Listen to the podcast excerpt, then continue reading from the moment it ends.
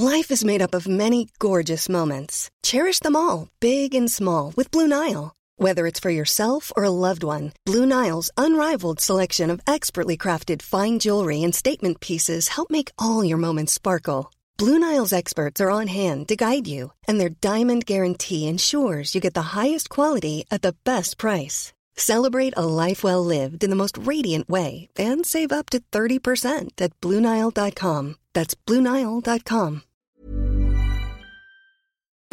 Nous sommes en guerre. Moi, moi, je, personnellement, je m'étouffe. Accélère Accélère Ils sont aux ordres du pognon Merci. Faut laisser la star tranquille. Salut, c'est Hugo, j'espère que vous allez bien. Nouveau résumé de l'actualité du jour en moins de 10 minutes.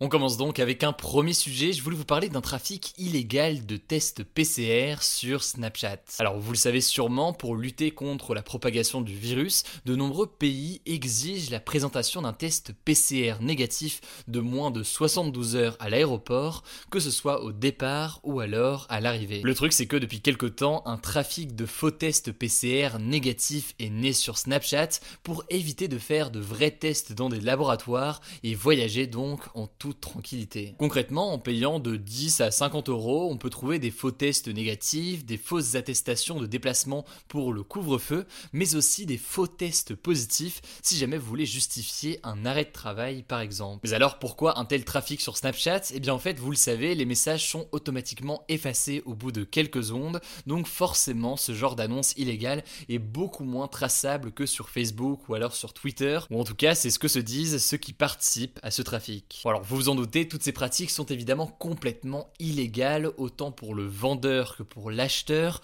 Concevoir, vendre ou alors utiliser de faux documents est puni jusqu'à 3 ans de prison et 45 000 euros d'amende, donc c'est quand même très risqué. Et puis au-delà de ça, pour les tests PCR, gardez en tête que même si jamais c'est pas du tout agréable à faire, on est d'accord, et eh bien ça reste tout de même remboursé par la sécurité sociale et c'est un avantage assez important par rapport à de nombreux pays du monde.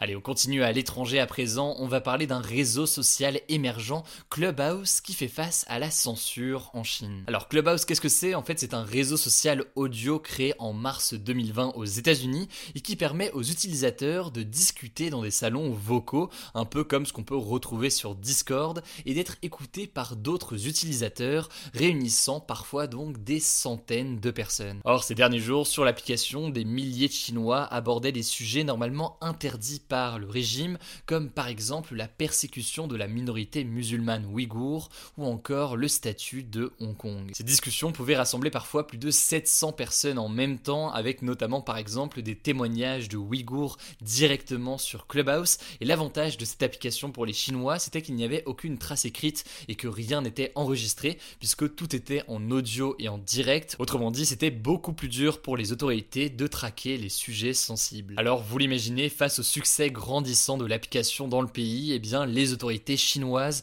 ont bloqué l'accès au réseau social lundi et certains développeurs, en parallèle, favorables au pouvoir, réfléchiraient à concevoir une application audio similaire à Clubhouse, mais cette fois-ci sous le contrôle de la Chine, avec donc une censure qui s'appliquerait. Bref, vous l'avez compris, en Chine, l'application Clubhouse fait donc face à la censure, mais dans le reste du monde, ces derniers jours, elle continue à émerger, y compris en France, donc évidemment, on aura l'occasion d'en reparler dans les jours à venir.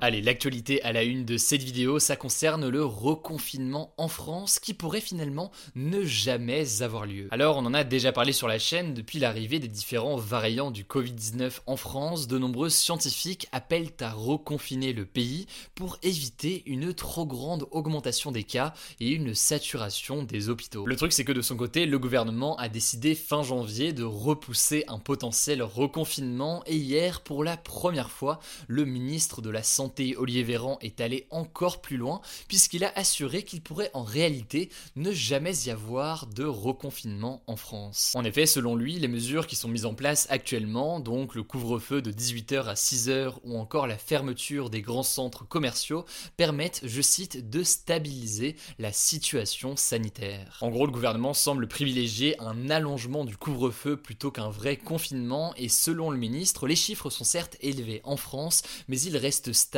il n'y a donc pas besoin pour l'instant de mettre en place des mesures plus strictes. Alors évidemment, tout cela va dépendre de plusieurs choses. D'abord de la vaccination. Va-t-elle se développer suffisamment rapidement pour protéger les plus fragiles? Mais ça va aussi dépendre du développement des variants. À titre d'exemple, le variant britannique, qui est plus contagieux, pourrait être majoritaire en France au mois de mars et entraîner à ce moment-là une propagation massive du virus. Enfin, dans cette difficile équation du confinement ou pas confinement, on notera qu'il y a aussi un choix de la part du gouvernement de ne pas trop fragiliser l'économie et le moral des Français en évitant un confinement, et ce quitte à accepter qu'il y ait en ce moment en France près de 400 morts par jour à cause du coronavirus. Bref, vous l'aurez compris, pour Emmanuel Macron, c'est un vrai pari de ne pas passer par un confinement. On verra si le pays s'en sort de cette façon, affaire à suivre dans les jours à venir. Allez, comme chaque jour maintenant, vous le savez, voici des actualités supplémentaires, c'est la rubrique en bref. En France, une triste nouvelle, un étudiant de 20 ans a mis fin à ses jours hier après-midi dans sa chambre du Crous à Nanterre. Alors, même s'il n'avait pas manifesté de mal-être auprès des psychologues de sa fac, il était assez isolé, non seulement évidemment en raison des cours en ligne, et puis aussi puisque sa famille n'habite pas en région parisienne. Cet étudiant en l'occurrence, c'est Guillaume, on avait déjà parlé de lui il y a quelques semaines, puisque c'est lui qui avait lancé le mouvement MeTooGay sur Twitter en accusant l'élu du parti communiste Maxime Cochard de viol.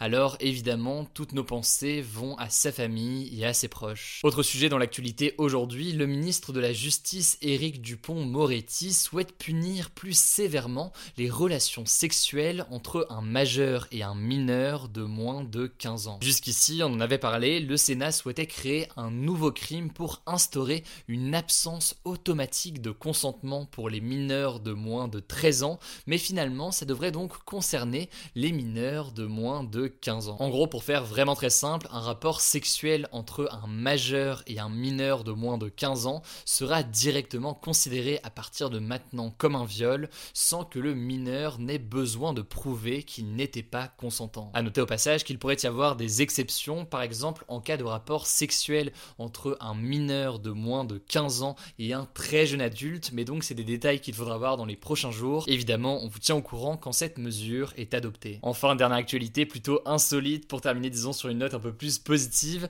Lors d'une conférence sur Zoom, un avocat américain s'est retrouvé bloqué avec un filtre de chat. En fait, il était en train de discuter avec un juge et à ce moment-là, on l'entend expliquer qu'il n'est pas un chat et qu'il va devoir continuer la conférence comme ça tant qu'il n'a pas réussi à régler le problème et à enlever le filtre.